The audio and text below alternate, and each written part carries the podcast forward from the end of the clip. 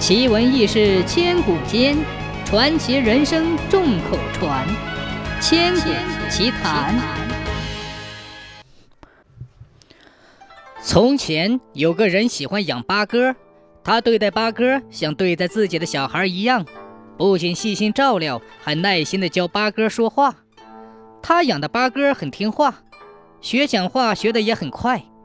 到后来，这位养八哥的先生每次出门游玩都带着八哥，他和八哥像一对知心朋友那么亲热。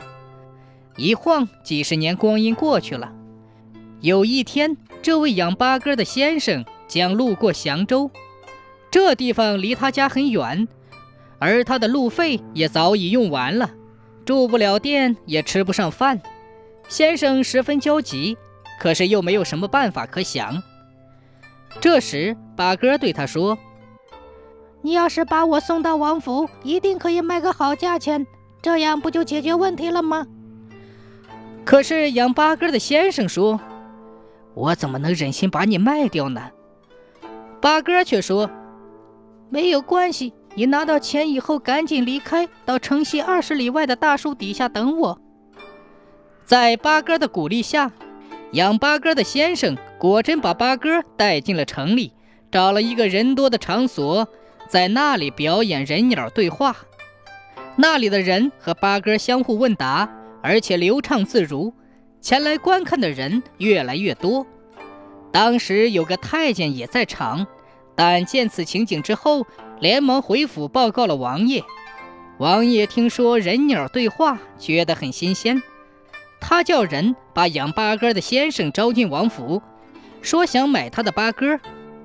养八哥的先生说：“哦，王爷有所不知，我和这八哥相依为命，实在是不愿意卖。”王爷见他执意不肯卖，便问八哥：“你愿意住在我这里吗？”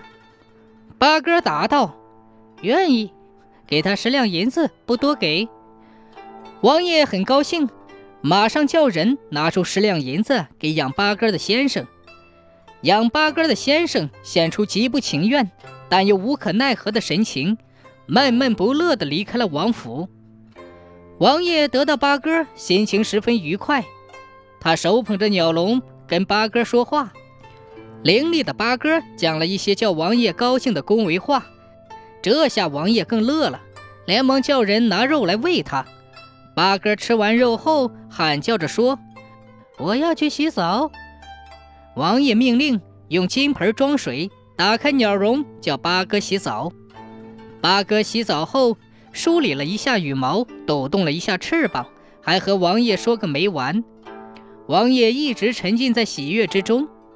不一会儿，八哥的羽毛干了，他突然飞起，用山西口音说了声：“我走了。”转眼之间就飞离了王府，王爷和他的侍臣一时不知如何是好，一个个仰面叹息。